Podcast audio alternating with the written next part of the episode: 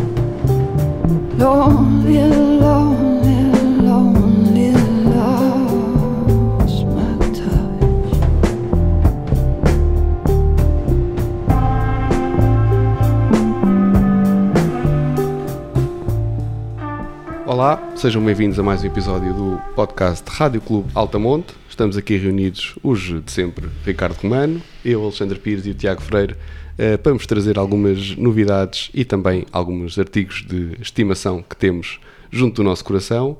Eh, desta feita trouxemos eh, os artigos, foi escolhido o álbum fresquinho pelo Ricardo Romano, foi Weather Alive, da Beth Orton, eh, de seguida vamos analisar um de estimação que nos trouxe eh, o Tiago Freire, o disco dos The Specials, o disco de estreia, eh, homónimo, também decorrente do, do, do facto do Terry Hall ter falecido há, há uns dias. E por fim, o um objeto é o livro A Balada para Sophie, do Felipe Melo e Juan Cávia, que iremos também debruçar-nos sobre ele um bocadinho mais adiante. Mas começamos então pelo fresquinho eh, tem alguns meses, poucos, eh, mas chegou-nos no, no fim do ano. Foi difícil de agarrar logo, mas agora, eh, Ricardo, achaste que era a altura ideal para também falarmos um bocadinho do, deste disco da Beth Orton? Conta-nos. Sim, eu gostei muito do disco, votei nele para o meu top 10. Se calhar não, não teve muito boa vo- votação por ter aparecido tarde, já, já em setembro. Eu, não, sou- eu não sou muito conhecedor da Beth Thornton. Eu lembro que tinha um terceiro disco, Central Reservation, que agora já não sei onde é que ele está. Se, fosse- se eu tiver emprestado a vocês, digam A mim não foi. que eu agora fui procurá-lo e não encontrei. A- a Beth Thornton, ela começa muito na. Eu acho que ela, na essência, é uma cantora de folk, não é? De viola e voz, influenciado por aquela folk inglesa, tipo Bert Jansch e não sei o quê. Só que teve aquela coisa curiosa que apanhou os anos 90 e então fazia uma mistura da sua folk com umas batidas de trip hop e Manchester, assim uns salpinhos, Tinha- salpicos tinha de eletrónica. Tinha uma eletrónica que lhe dava ali um sabor diferente Dava- e dava- contemporâneo à altura. né? Exatamente, foi a. Não era, não era tudo revivalista, na verdade. Exatamente, tinha essa coisa interessante. Depois, Consegui, conseguia um bom equilíbrio entre os dois, diria eu, sim, nessa altura sim, também. eu acho porque- que a essência continuava a ser folk, mas havia uns salpicos en- engraçados de eletrónica que tornavam aquilo interessante. Depois perdi-lhe o rasto e agora é que repesquei estes Acho, acho que tu e toda a gente, sinceramente. Não Pois, sei. não sei. por ti, Tiago, mas Agora, repesquei, é o oitavo disco dela, é o primeiro que ela produz sozinha e no- ela novamente acho que se reinventa, porque isto nem é folk, não, quase não há aqui dedilhados pastorais de, de, de viola, nem eletrónico. Praticamente não há Sim, eletrónica aqui. Aqui é uma outra coisa. Ela diz que o ponto de partida foi que encontrou num mercado um piano vertical em segunda mão, uma pechincha com som manhoso e começou a brincar com um instrumento que não domina. Começou a brincar nas teclas e foi encontrando uma sonoridade diferente, assim, melancólica e meio, meio bluesy. Mas é, é curio- é curioso como tantos músicos, e há muitas histórias disso, tantos músicos desbloqueiam a sua veia criativa só por mudar de instrumento. Ou, ou- é, porque, perdão, que a gente pensa, pá, o gajo sabe fazer músicas, sabe, mas um instrumento às vezes traz e pede uma linguagem diferente, como uma afinação, por exemplo, o Keith Richards conta quando começou a tocar numa afinação diferente, de repente veio uma, uma torrente de canções novas. Ah, às vezes o objeto é mais importante do que só a inspiração, sim. não é? E é interessante que um instrumento em que não se domine pode ser mais inspirador, É. porque quando tu dominas totalmente o instrumento, depois tu já, Já sabes tens mais vícios. e já tens vícios. Já, os, teu- os teus dedos já vão para o sítio que sabem que vai soar bem, não é? Ah, é um disco ah, de canções melancólicas, lentas. Ah, é um disco muito cinematográfico. Ah, parece que parece que está sempre chuva a cair. Ah, eu gosto muito, muito da voz dela aqui. É uma voz que está diferente. Sim, Acho sim. que a, a voz da juventude, como costuma acontecer, não é? Era mais límpida, não é? Mais cristalina. Que é uma voz que já já passou o tempo e tem, tem experiência, tem mágoa, tem, tem grão. E, e eu acho que é uma voz incrivelmente expressiva. Eu até quando escrevi uh, a crítica uh, disse um bocado um, uma parvoíce que é achar que é um disco de- quase de R&B no sentido de soul da coisa, que é o mais importante nem sequer é a melodia, mas é deitar a alma cá para fora. Isto, acho que isto é um disco uh, de deitar as emoções, de extravasar as, as emoções. Isso é muito parvo essa do R&B. É, é, é um bocadinho paro. Eu realmente não li isto em mais lado nenhum. Pensava que eu tinha tido uma ideia Por genial. Mas acho, que- acho que não. É só um bocado. É um bocadinho. É só um bocado Olá, parvo. mas- As canções são muito simples, com poucos acordes. São catchy. Não, não são muito pop. Mas são melodias bonitas. Mas o mais importante neste disco acho que não são as melodias. Tanto que eu até nem as distingo muito umas das outras. É um disco muito coeso que vale como um todo. Ahm, e é muito, muito atmosférico, muito etéreo, envolve-nos. Ahm, o, o piano, lá está, ah, é muito simples, ah, parecem sim salpiquinhos de chuva que vão caindo. Ahm, há sempre um fundo, teclas e guitarra elétrica, tenso, ali a criar umas dissonânciazinhas para nos pôr um bocadinho a sent- criar tensão. E Eu, eu acho, achei. eu acho que todo, o- todo o disco é bastante tenso, não é? Eu sinto que há ali sempre um. É, é escuro, não é? É, um- é um disco bleak, como dizem os ingleses ou os americanos, é um bocado opressivo e, e triste também, mas eh, é um, é um disco assim, tá- tem, muito, tem, tem sempre um nevoeiro cerrado Isso e nós vamos distinguindo algumas formas que se vão insinuando por entre o nevoeiro, mas dá a sensação que nós nunca conseguimos ver totalmente o, o panorama à nossa frente, é porque ele vai mexendo. Quando a gente acha que já percebeu, algo, está ali uma figura humana, já passou para o outro lado e já é outra coisa. Um, portanto, acho que é um disco de facto bastante tenso e difícil de, de agarrar. É um disco que tem poucas pontas onde tu consegues mesmo agarrar nele, não é? Sim. Tens que, tens que te entregar a ele. Tem uma coisa boa que é, apesar de ser melancólico e opressivo, tem uma secção rítmica que é muito sincopada, muito groovy, que cria um sabor contrário, não é? Que é, tem um pulsar que é mais E- quase dançável. E Só- ajuda a tornar o disco mais digerível. e ajuda. E depois o baterista é o enorme Tom Skinner, Sim. o tipo dos da Smile, dos. Como é que se chama a banda de jazz? Sons of Kemet ou Comet is Coming? Já Não, sa- não sabemos, é a dúvida que temos há não sei quanto tempo. Sons of Kemet. Sons of Kemet, sim, sim. Sons of Não, e, o, e, o, e o sax é do, de um E o menino bonito, o Alabasta de Plum, exatamente. que anda para aí agora. Também a- é giro que é um tipo que o saxofone aqui também contribui para essa atmosfera opressiva de fundo e não para, para grandes solos melódicos. Não. Vai fazendo assim uns suspirozinhos, É, mas sempre Eh, no ponto certo. mas sempre, no tom ponto. certo. Sim, no são os toques inspirados. Eu também Sim. sinto que, Sim. que há ali muito bem escolhido os momentos da, da, que da canção. Não é exibicionista, aparece quando tem que aparecer para salientar alguma coisa. Sim. Sim. Não tem, pá, para mim é um pouco o que tu estás a dizer. É um disco outonal, invernal, eventualmente também Sim. para ficar fechados em casa ao ver a chuva lá fora e a degustarmos. E eh, com as luzes enquanto baixas. ouvimos, com luzes baixas, sim. E, e bastante introspectiva. Acho que ela também quis, quis dar um bocadinho da sua, da sua experiência, do seu crescimento. E se falavas que se nota na voz, não é? Nota. Não, ela não descobriu nenhuma fonte da juventude, portanto a voz eh, passou há alguns anos e sentes isso, mas continua diferente, mas continua mesmo incrível e, e soa muito bem ouvi-la eh, enquanto estamos a fazer outras coisas. Vai, vai- parece que é um disco que vai entrando, mesmo não estejas totalmente atento quando o estás a ouvir a cada momento. eh, de repente agarra-te e apanha e ouves um bocadinho, epá, esta parte é boa. Sim. Mas, tem, mas, segues mas tens, e- que, tens que lhe tens que te de- dedicar, voltas, sim. tens que lhe dar muitas voltas. Aliás, eu não, eu não votei, estávamos a fechar os nossos tops quando tu falaste no disco. Eu, eu gosto muito da Beth Orton já há muito tempo. Aliás, eu vi a Beth Orton ao vivo, isto até tenho vergonha de dizer. Fui ver Então, quando é que foi o concerto. Foi em março de 2000, a fazer a primeira parte do Beck no Coliseu dos Recreios. Ok. Março de 2000, ok? Portanto, há 22, quase 23 anos. E agora, já foi muito em cima do fecho dos tops. E este é um disco, claramente, não é disco para centrar de imediato. eh, Não é um disco que te agarra pelos clarinhos, não é um disco que tem singles, não é um disco. É até discutível se tem canções. Não me parece que seja essa Pelo menos ref- refrões não tem. não, e não tem estrutura. A- Aquilo parece-me que é um disco mais de texturas e de formas que se vão criando e desfazendo. Hum, por exemplo, tu disseste que as canções são simples. A base é relativamente simples, mas depois há muita coisa que está a mexer dentro de uma estrutura base. E há ali muita riqueza. É um disco que quanto mais tu ouves, mais vais descobrindo. Ah, e portanto foi um disco que eu não votei porque eu não consegui entrar a sério no disco e agora tenho estado a ouvi-lo mais. E é daqueles discos que. Os discos que ficam, muitas vezes são estes discos, não é? São aqueles discos que não se entregam à primeira e que a gente não se vai fartar deles, porque tu vais estar sempre a descobrir mais coisas, tem sempre muita coisa para descobrir. Não é um disco óbvio.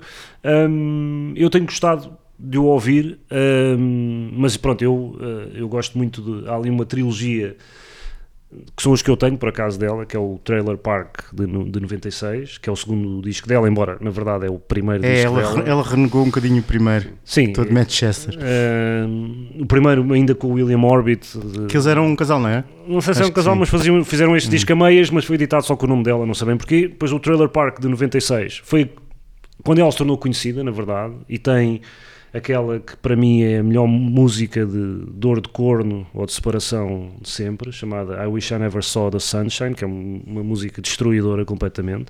Se quiserem deprimir-se um bocadinho, ouçam. E depois faz o Central Reservation em 99. Aí já toda a gente sabia quem ela era, ok? E depois faz o Daybreaker em 2002, que já veio um bocadinho fora de tempo.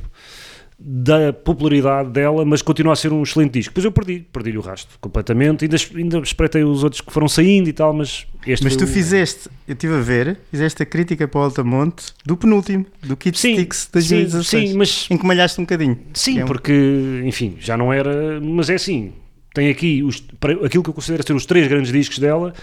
É entre 96 e 2002, já lá vai bastante tempo. Sim. E de facto, a voz dela.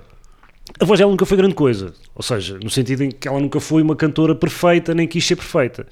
A diferença é que havia ali uma imperfeição juvenil e agora há uma imperfeição que não é juvenil, claramente, que mostra a sua idade, a voz aqui e ali falha, mas falha porque ela também quer que falhe e aquilo é uma questão de Eu gosto disso. para ser expressiva Eu gosto muito dessa imperfeição. e este disco é claramente um disco também sobre a maternidade, sobre a passagem do tempo, sobre solidão, sobre. E é um, é um disco que ela não poderia ter feito antes, porque não tinha vivido o suficiente para falar das coisas assim, desta maneira.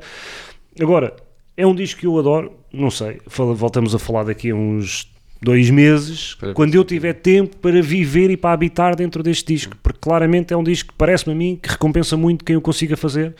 Um, e eu não o consegui até agora, mas do que eu ouvi, pareceu-me um disco muito, sobretudo muito original. É? é um disco muito diferente daquilo que se anda aí a fazer. Uh, às vezes lembra-me coisas quase como, uh, curiosamente, a Bjork. O som não tem nada a ver com, com o da Bjork, mas a, a forma como a Bjork faz discos hoje em dia, que é está-se marimbando para tudo.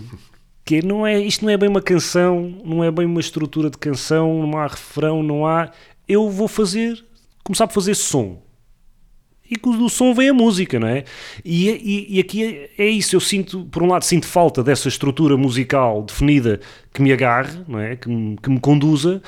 Por outro lado, é uma forma muito original e muito aventureira de construir. Acho que ela foi seguindo o seu instinto e saiu aqui uma coisa muito, muito, muito especial. Ahm, mas é preciso entregar-se, en- entregar-se a este disco, parece. Eu acho, que tem, eu acho que tem pernas para se aguentar uh, mais uns tempos, pelo menos, uh, para além de. A crítica recebeu muito bem. Sim, Eh, sim, muitos, sim. di- muitos Sim. escreveram que, que achavam que era o melhor disco dela. Sim, isso é, é sempre difícil de comparar com, com o que está para trás, mas uh, porque é uma diferença muito grande, é um gap muito grande e um som diferente, não é? Portanto é, É. sempre difícil. Eu, eu acho que isso às vezes tem a ver com outra coisa, mais do que os discos, tem a ver com o gosto coletivo muda com o passar dos anos. Claro. Ou seja, chegou ali uma altura em que a Beth Orton, a partir do Daybreaker, digamos assim, podia fazer um grande disco, ela ia levar na cabeça. Já não estavam. Porque ela começou por ser um bocado uma indie darling, um folk eh, revolucionário, nananã.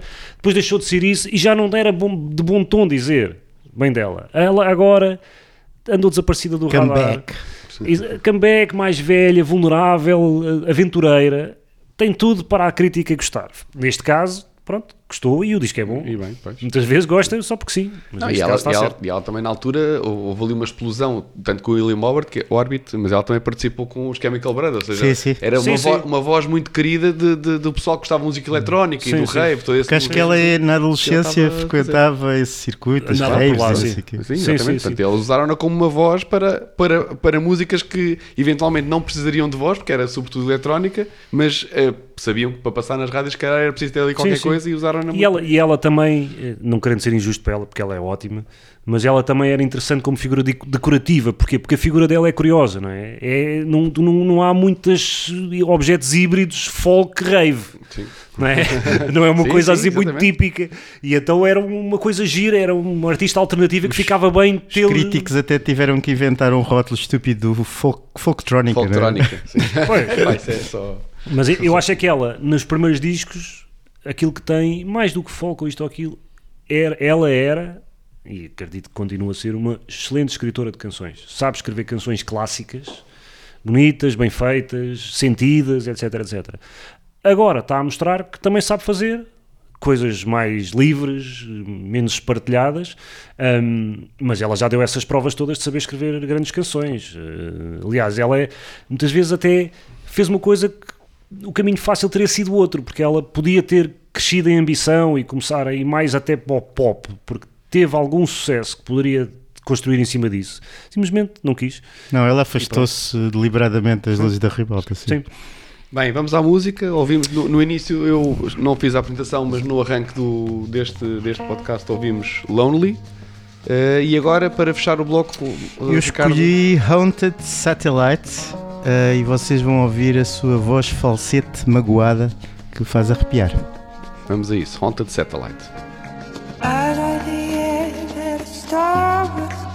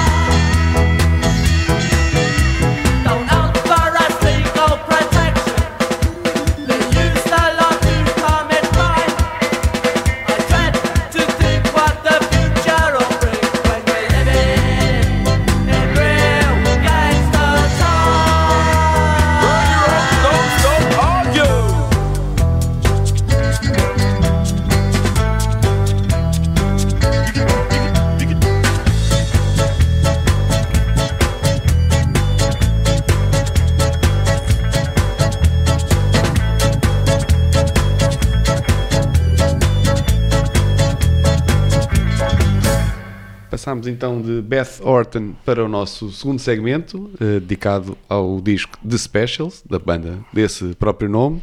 A música que arrancou o segmento foi Gangsters, que é uma música de, um bocado divisiva, porque segundo consta, não é segundo consta, não, eh, não faz parte do alinhamento original do disco, foi incorporada um pouco mais tarde, eh, mas mesmo assim vale a pena e foi a tua escolha, Freire, para arrancarmos. Yeah.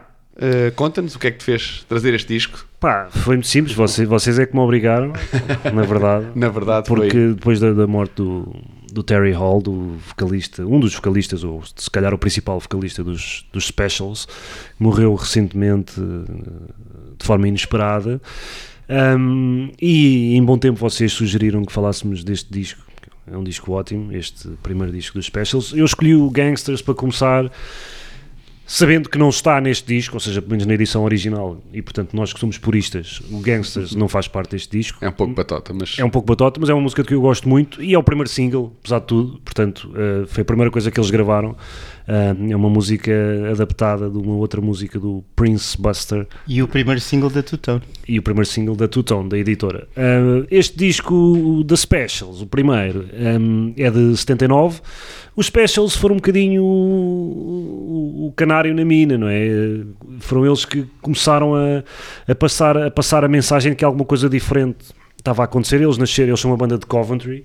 ehm, o que nasceram em 77 eh, e é uma banda, se quisermos ser simplistas, é uma banda de ska, mas não é só uma banda de ska, é uma banda que na verdade incorpora coisas do ska, coisas do, do reggae, coisas do punk, já quase coisas às vezes de pós-punk, hum, e, e- e- e, portanto era uma coisa realmente muito fresca. Aliás, nós aqui há uns meses valentes falámos do livro do Miguel Esteves Cardoso.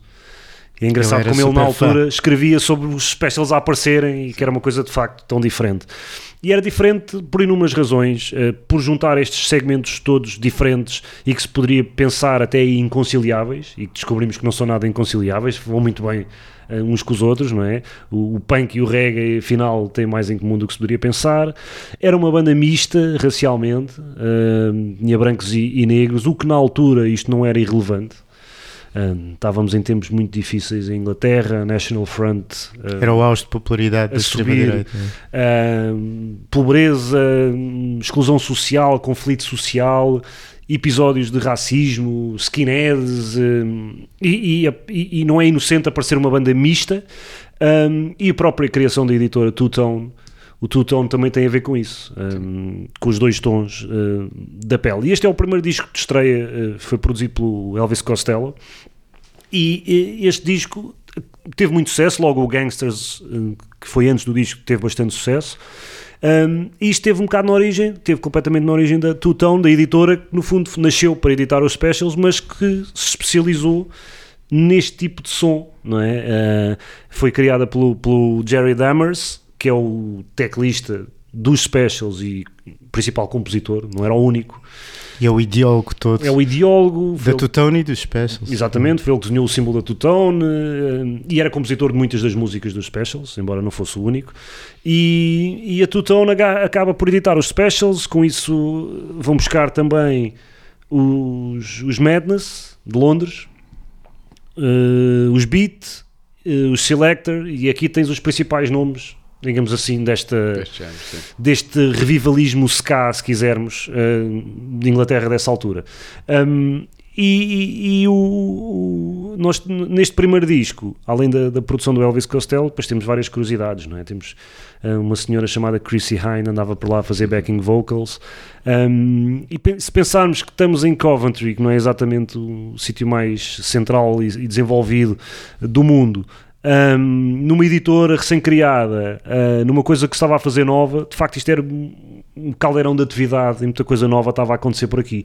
E este disco é, é um dos, é o primeiro dos, digamos, três discos clássicos dos specials, né? que eles tiveram muitos mais. Eu já, o terceiro já não, já não tem informação original, já não. já O não terceiro ainda muito. tem ali alguma coisa, e ainda é bom, ah, mas eh, eu considero que são três.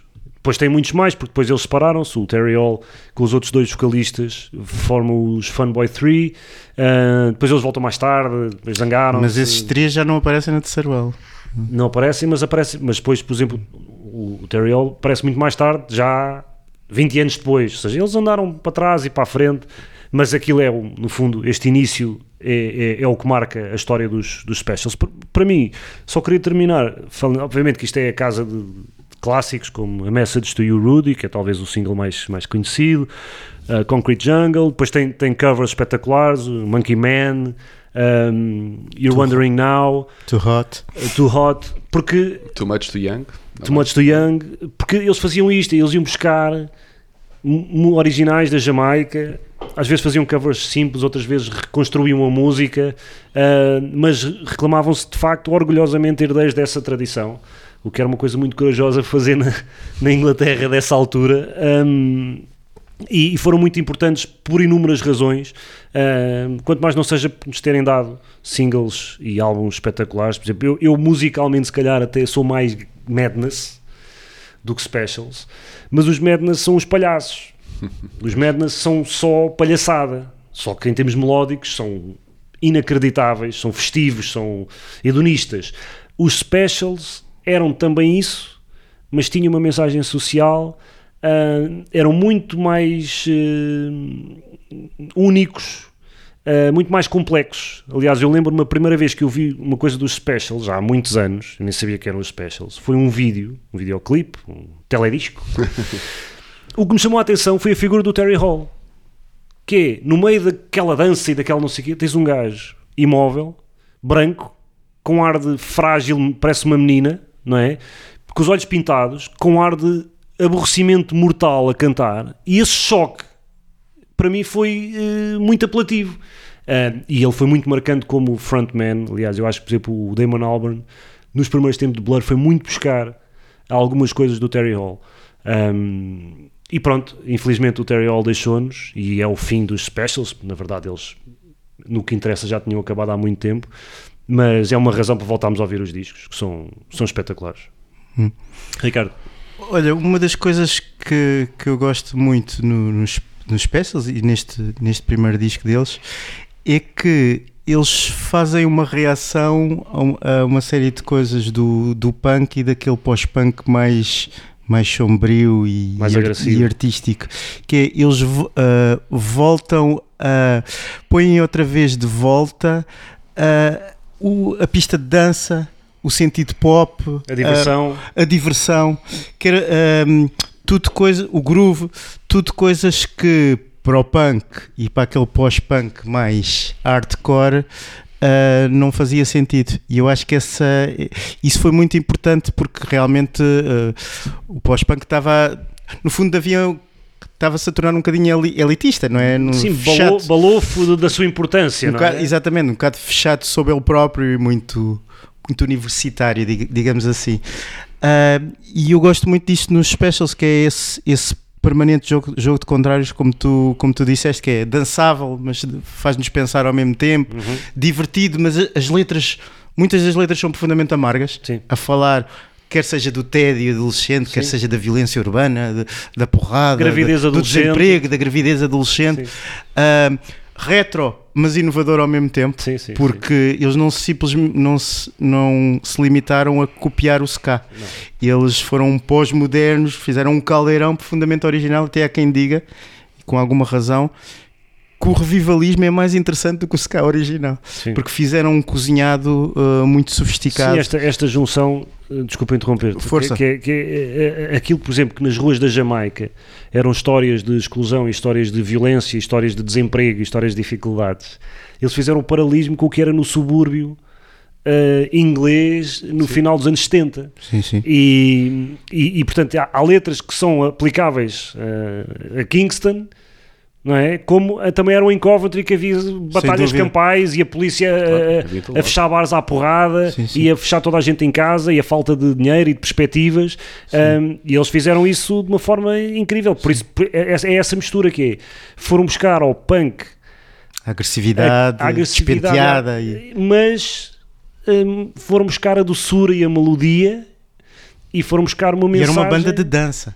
Sim, sim, os sim. concertos Sim, sim, sim. era para o pessoal dançar, não era para o mosh nem para cuspirem. Sim, sim, sim. O que fazia até mudar tudo, havia muito mais miúdas e não sei. Era uma pista de dança. E sabiam-se vestir, não é? A gente depois, e dizer. depois a sensibilidade de mod. É que, é que marca muita, é que sim, marca sim, muita sim. diferença, não é? É que é Isso malta. também é um corte com o punk. É um corte e é um corte, digamos, arrojado, não é? Porque é eles de, de, de fato, não é? De, de- com aqueles Gravatas finas, chap- gravatas chapéu finas, aquele, aquele chapelinho. Os sapatos também, icónicos ali. É, e é, que- e é depois do que tivemos no punk em cabelos curtos. cabelos curtos, claro, mas aquilo que tiveste no punk que era chocar, eh, quanto mais feio, melhor, mais desarranjado, mais. Que é ao contrário. Aqui ao contrário. E depois foram os primeiros a trazer, de facto, o o vestir-se.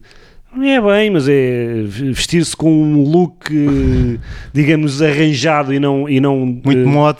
Mod muito mod. barra rude boy sim, sim, sim. jamaicano. Mas há uma, há uma coisa importante que foi que, que estive a ler, o, o- foi o Joe Strummer que os trouxe um bocadinho para a ribalta, ao dar-lhes a primeira parte Sim, dos sim, concertos sim, dos. Clash. E, e os foi assim Clash, e os Clash são uma influência, que foram os primeiros a misturar o reggae Sim, com o punk. exatamente. Portanto, eles, e, o, e o Strummer soube perceber isso, soube perceber que eles também vinham ali de um, de um bocadinho da escola deles e soube dar-lhes o. E não, e não podemos falar não só dos Clash, também temos que falar dos Pistols, porque o Terry Hall é bem influenciado pelo, pelo Johnny Rotten. Na- Mas, mas é o Johnny Rotten se tivesse tomado os comprimidos. Pois.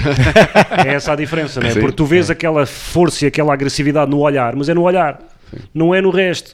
Ah, mas de facto, os Clash são um bocado o elo perdido entre o punk e o que os Specials viriam a fazer a seguir, porque sem eles tiveram dúvida. um pé nos dois lados. Nos dois é? lados, sim, sim. Exatamente, E, é e por falar em, É, em vestimentas, acho que é depois importante. isto inaugurou uma época de cuidado com a vestimenta que felizmente aqui atingiu o seu auge, porque depois mais tarde tivemos aqueles execráveis novos românticos Sim. com os folhos, Mas estás a dizer é um bem, crime contra, a- num contra a certo humanidade. sentido, foram uma banda de transição, ou foi um movimento de transição entre esse pós-punk, soturno, armado ao, pingarelho e depois a new pop desbragada. Total. É, eu avali um meio termo. Mas foi, Foi. eu diria, e também dizendo, fazendo um bocadinho o, o lado, o lado não tão bom da história, que eu, que eu sinto é que foi, foi rapidamente esquecido também este lado dos specials. Quer dizer, não houve aqui uma disseminação tão grande como talvez seria de esperar do, do ska. O ska também acho que apareceu neste houve- momento, eu acho desapareceu. que ainda um houve aí, se calhar- Houve ali uns rivalismos dos anos 90 com os Sublime, uma coisa assim. Não, houve. Mas nunca houve. Nunca Não, houve uma grande terceira vaga de ska na América, com os, com os Sublime. Os Sublime, com, pronto, é isso que eu estou a dizer. Mas lá com está, entre, entre um e outro não vão foi, 10 anos. não foi muito grande. Sim. O Sublime teve sucesso. Tá bem, eu E o gosto sucesso, do último sim, disco sim, deles. lá está, foram, foram- passaram 15 anos entre um é e assim, outro. O e- ska, o ska como o reggae Pronto, são. são aquelas coisas, é o ska, o reggae e as baratas. que é, nunca vão desaparecer. Sim, estão sempre lá. Nunca vão mandar no mundo. Mas nunca vão desaparecer porque ah, o- Já mandaram. O Bob Marley nos anos 70 e 80. Lá está, mas Mandava. não voltaram a fazê-lo, não é? Porquê? Pá, porque a sua simplicidade, a sua simplicidade é a sua força e a sua fraqueza. É tão atraente e puxa tanto por ser simples e por ser hum, e, e por imediatamente nos fazer responder. Mas não é fácil construir muito em cima daquilo. E aqui nem foi só, nem foi tantas limitações da música ou do estilo de música, foi outras coisas. Os gajos chatearam-se uns com os outros. Sim. Eh, estes todos que eu falei Isso é uma gravaram. ironia gira, não é? Uma, uma banda que apela à tolerância e à união. Sim, mas gente Depois- eles chatearam-se. Não, e passaram Criam anos a mandar desavenças internas, aos outros é, depois é. disso. Mas estas bandas todas, os, os Madness, os Beat, etc., todos eles gravaram para a Two Tone e todos eles rapidamente abandonaram a Two Tone, porque a. Two Tone era como a, como a Factory Records. Tinham uns contratos que era tipo, Sim, pá, sim. tu se quiseres podes ir embora quando quiseres. Sim, eles não- respiraram-se todos. Eles não tinham-.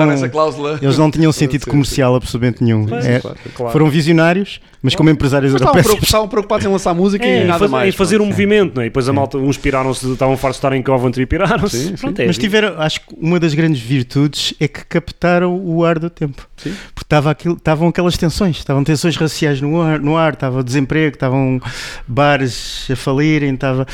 Ahm, E acho que- e- e e acho eles que- traduziram isso para música. E, acho que né? fizeram uma coisa, uma- um dos legados, acho eu, pegando na tua questão do legado, um dos legados é tu podes fazer, desde aí tornou-se claro para toda a gente, para quem não era, para quem não era claro ainda, tu podes fazer música agradável, divertida, para dançar, mexida, boa, com qualidade e com mensagem, mas com densidade.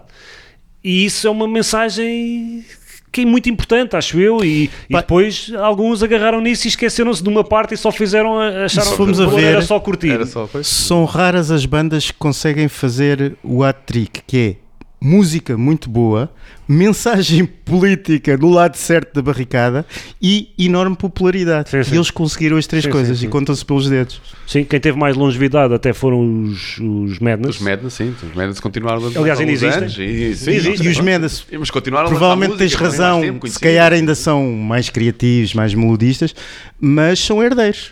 Porque não- se não existissem os Specials, não existiam os Madness. Sim, os Madness são. os Madness é, o- é o- é a versão, digamos, só hedonista. Os Madness não estão Sim, preocupados, sim. nunca tiveram, se Por calhar por ser de exemplo, Londres, nunca tiveram isso- aquela coisa da, da Sim, sim. luta. Mas foram Sobre- buscar ao ska questão melódica muito. E eu pá, acho que os Madness são extraordinários. Ainda há dois anos, acho que eu lançaram um novo disco e é bom. Curiosamente. Continua a Sim, fazer aqui. é a mesma coisa de sempre, mas é bom. Eu ia só fazer uma, uma- uma breve referência a uma série que vi, que vi há pouco tempo e que acho que retrata muito bem estes tempos, esta integração de- dos jamaicanos em, na Inglaterra e Uhum. as dificuldades que, que viviam, que se chama Small X, que é, uma, que é, é é feita, de- dirigida por- pelo Steve McQueen, o realizador do Do- 12 anos de escravo e o Fome e o Shame, eh, e pronto, e, e ele foi mesmo, ele quis mesmo deixar de fazer filmes, passou a fazer esta série só dedicada a um evento muito específico na história da Inglaterra, e é isto que ele vai buscar, esta dificuldade de integração destas pessoas na, na Inglaterra que se criam. Só agora é que dizes isso. Sim, Devias pronto, ter dito para eu estudar para aqui. Pronto, Sim, ok. é- é- é que de facto- para, para o próximo. É que de facto isto não é só um fenómeno de putos ingleses que, olha, vamos buscar o reggae. Não, o reggae foi sim, sim. Insinuando-se dentro da sociedade britânica por via dos, dos imigrantes Os jamaicanos, jamaicanos, jamaicanos sim. e tornou-se parte da cultura, de Exatamente. facto. É isso que eu agora, Eles agora, abraçaram. agora vou ser velho do Restelo. É, é isso que, que acho que faz falta no- na música atual e no rock atual. É que não está muito sintonizado com o que está a acontecer lá fora. Está fechado sobre ele próprio. Uhum. Parece-me isso. Está fechado em Alvalade, não é? Parece. Às vezes parece. Então, para fechar, eh, que música é que escolheste para fechar este bloco? Pá, depois temos ido para uma espécie de cover e era a Batota, o Gangsters. Agora vamos para uma música mesmo feita pelos Specials, o Concrete Jungle, que é um dos grandes singles deste um dos grandes singles deste primeiro disco e que fala exatamente desta selva de pedra eh, e das tensões sociais e do que era as lutas na- nas ruas e, do, e da falta de perspectivas, mas sempre com uma melodia que nos faz querer dançar e acho que isso é muito importante.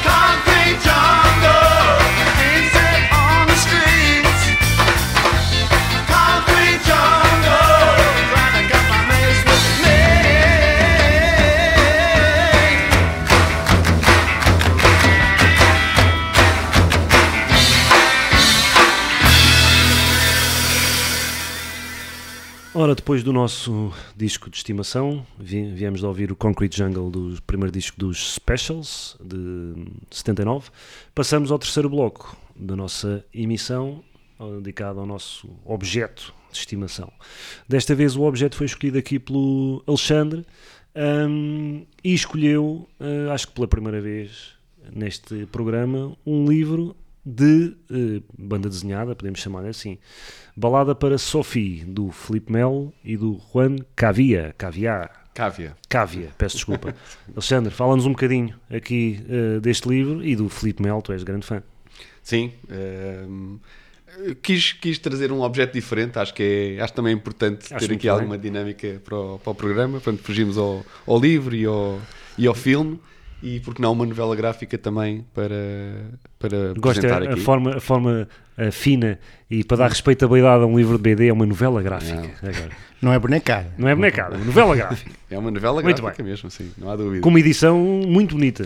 Muito bonita, da tinta da China, eh, um livro pá, muito bem editado. Sim, o, o Filipe Melo acho que dispensa apresentações, é um homem dos sete ofícios, já ouvimos eh, como músico, como grande músico de jazz, como professor de- no, no Hot Jazz, no Hot Club, eh, como realizador, realizou uma, uma série que tivemos a falar até no, num podcast anterior, o Mundo Catita, sobre, sobre a vida do, Excelente. do grande eh, Manel João. Manel João Vieira, que falámos aqui de Zana para 2000. Uh, também como uh, escritor neste, nesta vertente de novela gráfica. O seu parceiro Juan Cavia é um, é um argentino com quem ele trabalhou também já noutros, noutros livros uh, e costuma ser o seu parceiro habitual. Uh, e aqui escolhi isto porque tem a ver com música. Portanto, o, o tema do livro, o nome do livro, Balada para Sophie, já revela um bocadinho ao que vai, não é? Uh, mas para além disso, a história é, é baseada numa. É uma, é, é uma ficção, obviamente que é uma ficção, mas há, um, há uma história de fundo real que tem a ver com um cantor uh, francês.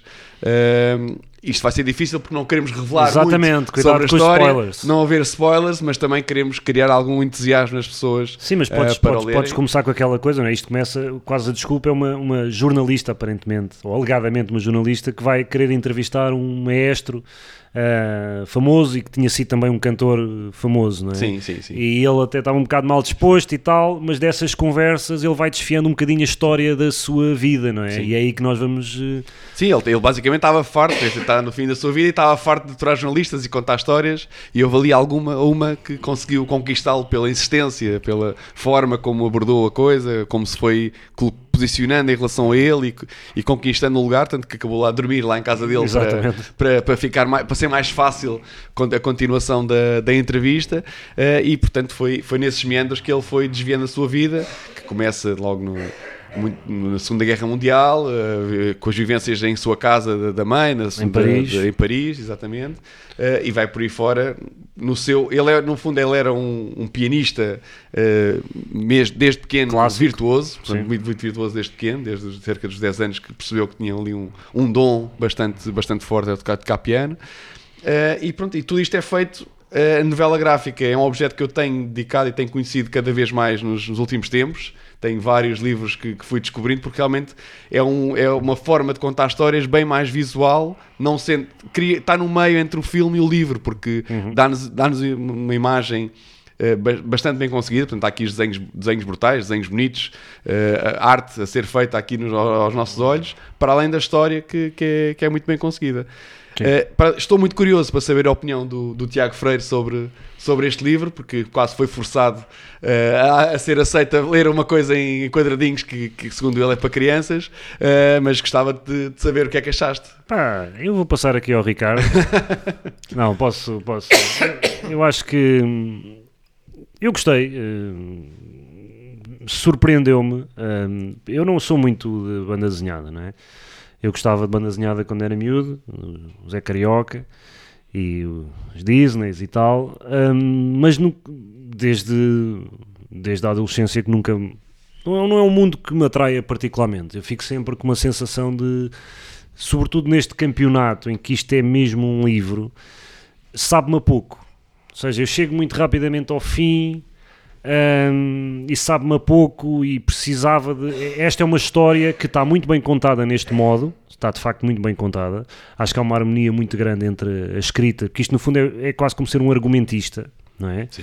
Entre o argumento e a parte visual, que de facto é fantástica, os desenhos são muito eh, bonitos, bem feitos e imaginativos, ou seja, há soluções muito imaginativas.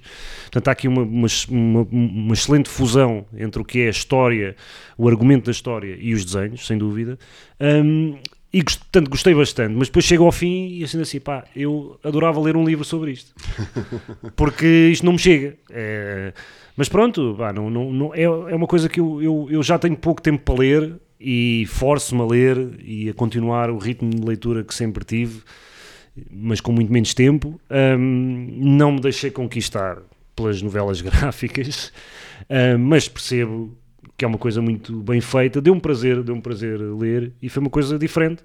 Hum, quem gosta desse, deste registro, acho que está aqui um objeto, e como eu disse, é, é uma edição muito bonita. A edição, o livro é pesado, uma boa capa, ah, muito bem editado. É mesmo um objeto de luxo, digamos assim, não é? Hum, portanto, é pá, lamento desiludir-me, não, não odiei, como não, não vou dizer mal, não tenho nada mal para dizer. Hum, acho que sim, eu, não, eu, eu confesso que não, sei, não sabia muito bem quem era o Filipe Melo, mas sei porque tu falas muitas vezes dele. ah, e sei que ele também é, é, é famoso também pelas ligações ao. Como é que ele chama? Ao Nogueira. Um, e parece-me ser uma personagem muito simpática, tenho muita simpatia pela figura dele, não, não conheço a fundo. Aliás, ele foi homenageado no, no, no Festival de BD, Sim, sim, sim. da Amadora, porque tem de facto obra neste, neste campo. Mas gostei, gostei bastante. Hum, não vou ficar fã de novelas gráficas porque prefiro ler mesmo, mas é um objeto muito giro. é. Ricardo, Olha, eu gostei muito, achei muito. Comovi-me, comovi-me a ler o livro, porque acho que, é, que a história e, as- e os desenhos que a ilustram são muito, muito humanos, não é? Muito, muito empáticos. E, e o retrato das personagens, nomeadamente do protagonista, é, é espesso, não é? É- porque é um homem com, com contradições, não é? É, isto não é, ou seja, isto não é nada um- uma história manicaísta com os bom, o bom e o vilão, não, nada.